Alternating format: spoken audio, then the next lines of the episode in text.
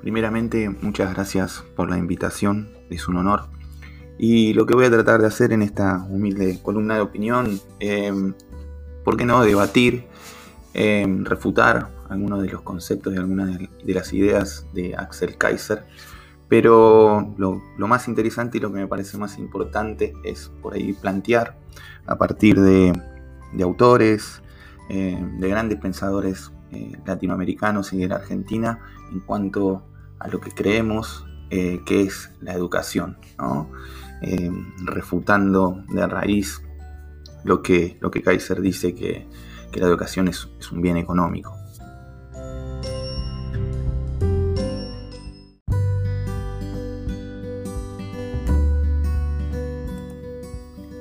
Lo primero que tengo para decir es que para mí y para muchos educadores, pensadores, eh, investigadores y catedráticos de la, educación, eh, la educación eh, es un derecho y un derecho social, ¿no?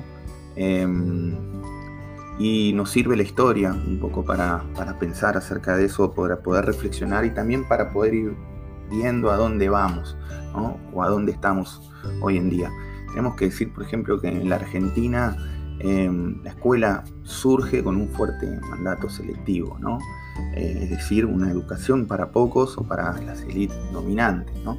Esto a lo largo de, más de un siglo y de lucha se, logra universalizar esa educación, quizás hasta en el 2006 con la ley 26.206 este, se expande la obligatoriedad a la escuela secundaria y eso lo que empieza también a, a provocar en un mundo hoy posmoderno y capitalista con políticas neoliberales siempre están en tensión con la eliminación de derechos, podemos decir que esa matriz selectiva, esa gente tiene que empezar a incorporar a los que originalmente no eran destinatarios de esta educación, ¿no?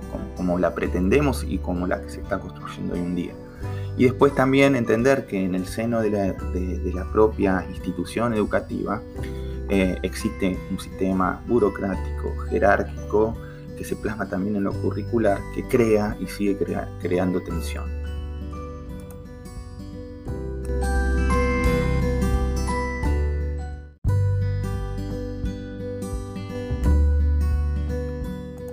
Entonces, por un lado, tenemos una educación como la de Kaiser, que plantea que, se, debe seguir una lógica eh, tanto en, la universidad, pero también seguramente en la escuela secundaria para que se construya ciudadanos para un mercado laboral. Este, ¿no? y, eso se termina también plasmando en todo lo que es la estructura curricular de, las universidades y de los secundarios. Entonces, a mí me gustaría nombrar a un, gran educador como Romero que habla de, mm, de, una educación con una mirada en la justicia distributiva, ¿no? Eh, para que se pongan los conocimientos, eh, para que se puedan incorporar estos conocimientos en el alumnado, eh, en el alumnade, para que éste se empodere y pueda también participar en la lección de lo que quiere aprender y de lo que necesita, digamos, para crecer.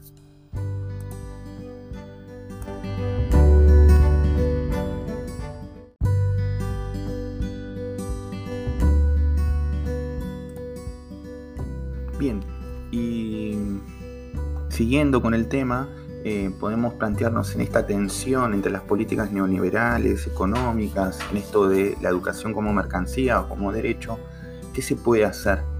Este, y Romero eh, habla de que se vienen viendo un juego, intentando cambios. Eh, marcha se vienen poniendo, que producen miedo, ¿no? Miedo a lo nuevo, eh, por eso esto nombra a Freud y su malestar en, la cultura.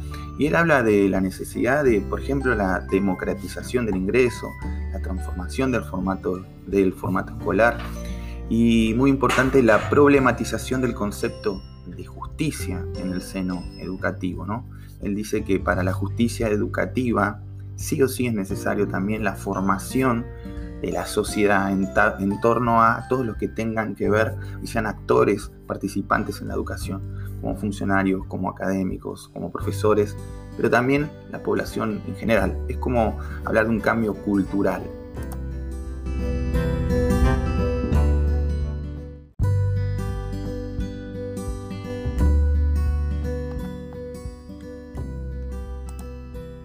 Podemos romper con este formato que nos plantean las élites dominantes y, las políticas económicas liberales y demás, que es teniendo justamente, dice Romero, eh, a la educación con, con, una perspectiva de no solamente de derecho a la educación, no solo distributiva, sino también incorporativa. Y un gran ejemplo son las escuelas 2030 en nuestro país.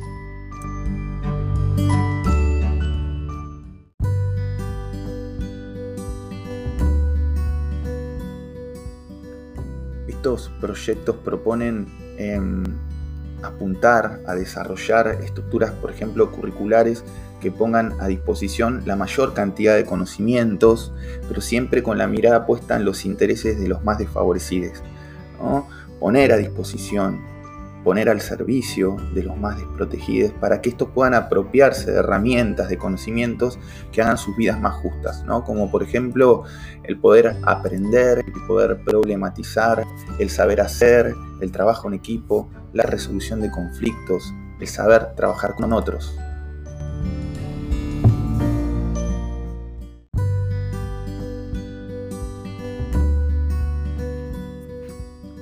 Sigamos profundizando un poco en el, análisis socio-histórico, político de la educación y en este debate de la educación como mercancía o como derecho, me gustaría hacer una reflexión acerca de, lo que nos dice un educador como Félix Kirchevsky, que él cuenta que la Ley Nacional de Educación 26.206 eh, haciendo obligatorio eh, los estudios secundarios, lo que va a hacer es consolidar el concepto de que la educación no es una mercancía, justamente, sino un derecho.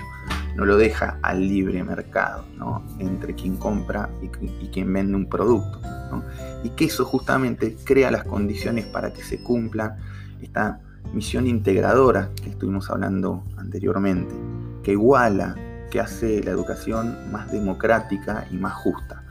Y eso a mí me gustaría enlazarlo con otro autor, eh, que es Rinesi, que él dice que solo cuando la educación secundaria eh, empieza a ser pensada como una obligación, la educación universitaria puede empezar a ser pensada como un derecho.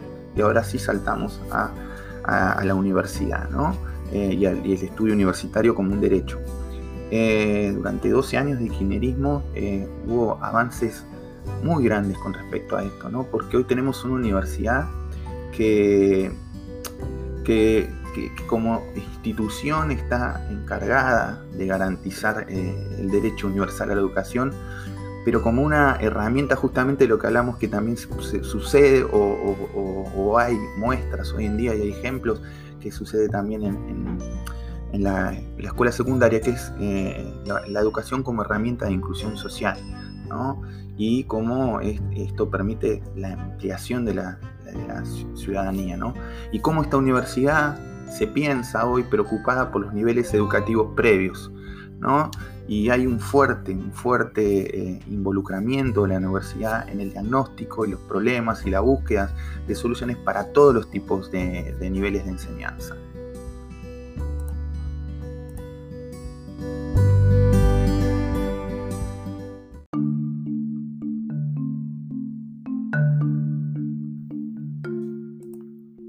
Último, me gustaría hacer un cierre final con algunas reflexiones acerca del video de Axel Kaiser.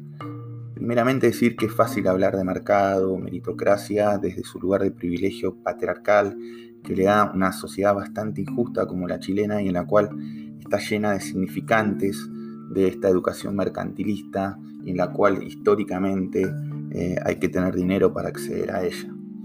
Eh, los procesos latinoamericanos como el argentino en cuanto a la educación como derecho y las transformaciones que se vienen logrando con experiencias como la pedagogía de la presencia, la educación popular, que buscan mayor inclusión y empoderamiento ciudadano, el cambio también de las formaciones eh, docentes y la búsqueda que hoy se continúa y la lucha que hoy se continúa en la jerarquización docente en todos sus niveles, todo esto tiene su traslado a otros países hermanos. Y esto lo que está generando es una reacción esperable en los grupos concentrados de poder en manos de las élites, que lograron todo lo que lograron con políticas neoliberales en estos últimos 60, 50 años y que además construyeron su historia con políticas conservadores, conservadoras. Perdón. Yo me pregunto, ¿Axel habla por él? Yo creo que no, habla en nombre de, de sus jefes, de sus patrones, quienes financian su fundación con el solo fin de generar estos significantes.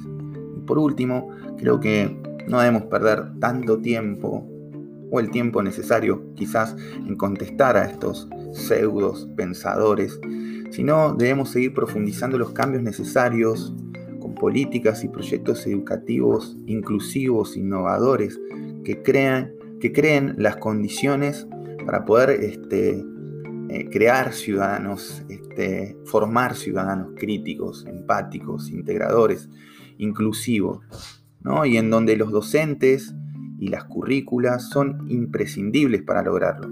Y lo que van a conseguir, y lo que vamos a conseguir seguramente a través de estas luchas, es desterrar esta lógica capitalista, esta, esta lógica capitalista de que todo se compra y todo se vende, y vamos a lograr una sociedad más justa e inclusiva.